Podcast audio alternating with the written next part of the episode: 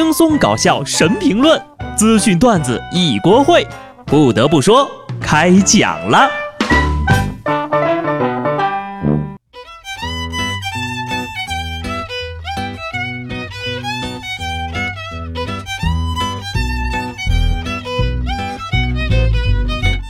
Hello，听众朋友们，大家好，这里是有趣的。不得不说，我是机智的小布。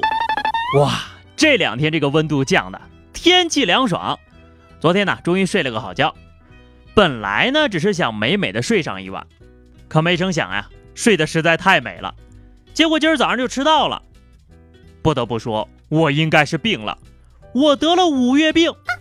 这个病的主要表现呢，就是在五月左右的人呢，出现意志消沉、郁闷、苦恼、忧伤、抵触工作学习、整日慵懒倦怠、白天犯困、晚上失眠等等等等。哎，我可不是瞎编哈，真有这个病，它还有一个非常学术的名字，叫做季节性懒惰症候群。如果你也得了这个病呢，记得谨遵医嘱，多晒太阳，多运动，多吃水果，适当吃一些甜食。要说这医嘱也不靠谱啊，还让多吃水果，我们家也没有矿啊。根据一些专家的说法，我自我分析了一下啊，我觉得目前来说呢，只有钱和休假能让我大病痊愈了。说英国伦敦的政治经济学院行为科学教授研究后发现呢，女性没有老公和孩子更快乐，而男性呢应该结婚，因为婚姻能让他们冷静下来，进而从中获益。我要不是已经结婚了，差点就信了你的鬼话。作为一个过来人呢，已婚的我劝诫各位男同胞。千万别信了这教授的邪呀！男性结婚呢，不仅不会获益，还得倒贴工资，可不得冷静吗？不得不说呢，教授看的还是太片面了。单身并感到快乐这件事情呢，是不分男女的，但分贫富。只要你有钱，单身多少年你都快乐呀。要说现在的专家呀，还是太过理想化。总觉得人类的快乐建立在生活上，殊不知真正让人快乐的不是生活，而是钱呐。说近日江苏扬州女子小吴下班途中呢遭遇了打劫，刚开始呀她很紧张，但很快就冷静了下来。小吴呢先是掏出了十块钱，对方嫌少，最后呢经过一轮讨价还价，小吴给了对方两百块钱。砍价高手啊！不过，姑娘，你这也太过分了吧！人家正儿八经打劫的，你就给人十块钱呢？这劫匪长得就这么像要饭的吗？我发现叫小吴的都很厉害啊！看来这年头打劫的生意也不好做，还得学会讨价还价了。抢劫呢是个技术活儿，是对脑力和体力的双重考验。生瓜蛋子就别来了啊，容易把自己折进去不说。最主要的还是丢行业的人呐。下面请收听《今日说法》特别节目《走进沙雕犯罪》。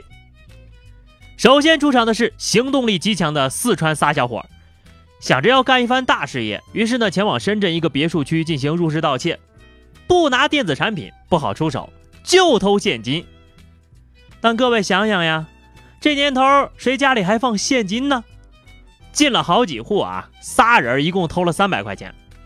这工作完了得下班回家呀，于是呢，三个人又坐车回了老家，路费呀花了九百多。房主的私房钱都给你翻出来了，花九百的成本赚三百块钱，不得不说呀，你们仨真的是很有头脑啊。现在又能享免费食宿好几年，想想是不是又赚了呀？之前我记得好像有一个从云南坐飞机到杭州抢超市的，我觉得呀，这两拨人可以交流一下。还有下面这位老哥，因为看了个开锁视频教学，就觉着呀自己个儿找着发家致富的道路了，于是买了工具，苦心钻研了好几天，终于找到了实战机会，连敲两台车，找遍各个角落，共到财物。五个钢镚儿，我就特别想采访一下楼上的几位蠢贼，此时此刻是什么心情呀？难过吗？后悔吗？是不是特别恨马云呢？综上所述啊，人呢不管从事什么行业，永远不能与社会脱节。这帮人是不是觉得住别墅的人、开车的人，肯定身边全是大笔的现金呢？你这就是典型的被电影骗啦！当然了，话也不能说的这么绝对，是吧？别墅里面只有三百来块，不代表别的房子里就没有现钱啊。湖南有一位老哥呀，把一百六十万现金放在家里，等到拿出来的时候呢，发现钱全部都烂了，有的钱呢一碰都掉渣儿。等把这堆碎纸片抬到银行呀，工作人员用小刀片一张张的起开鉴定，最后呢给兑了一百二十四万。这是什么家庭条件呢？一百六十万放这么长时间都没用上，我一百六都存不了几天呢。但这么大一笔钱为什么不存银行呢？难道这也是私房钱？银行的工作人员说呀，这钱呢之所以能烂得这么彻底，是因为主人在藏钱的时候呢，为了保护，给钱包了一层锡纸。结果水汽进去了之后呢，锡纸烂了，拦住出不来呀，导致钱烂的是又坏又彻底。这个故事告诉了我们一个道理啊，不能藏这么大的票。你要是藏钢镚，能有这事儿吗？下面这位选手。这操作，这智商，明显要甩出前面几位一条街呀！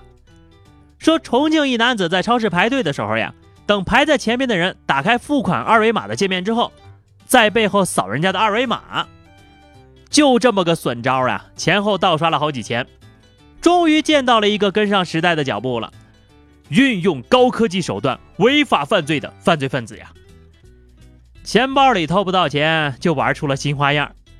但你既然会用移动支付，你就应该知道这玩意儿是绑定个人信息的呀！你这是实名制抢劫呀！是条汉子。君子坦荡荡，就算是抢劫，都要光明正大的抢。无独有偶，浙江一哥们呢，因为赌博欠了三十万的外债，女朋友就跟他吹了，还留了个孩子。没办法呀，他为了搞钱，就约了俩网友，打算一块抢劫。当天晚上呀，这货开着一辆贴着“渣男”二字的白车，还没等网友赶到呢，就被警察给抓了。不愧是渣男呐，渣的是明明白白的。不过扎成这个样子，竟然还有女朋友，这个世界真的是太不公平了。最后呢，换个大家感兴趣的话题啊，关于怎么样才能变得有钱？根据数据调查显示啊。中国富豪的平均年龄是五十六岁。二零一八年呢，全球亿万富豪最多的城市仍然是纽约，第二、第三呢是香港和旧金山，北京则是位居第六，有五十五位亿万富豪。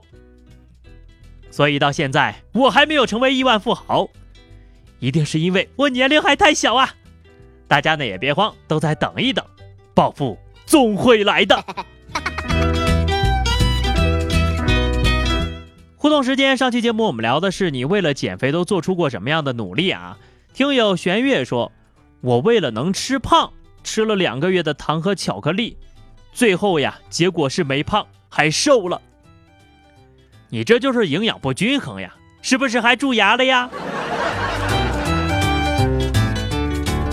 好的，本期话题啊，我们来聊一下，你有没有什么记忆深刻的挨揍的经历？突然就想聊聊大家调皮的童年生活了。欢迎大家在评论区留言，关注微信公众号 DJ 小布或者加入 QQ 群二零六五三二七九二零六五三二七九，来和小布聊聊人生吧。下期不得不说，我们不见不散，拜拜。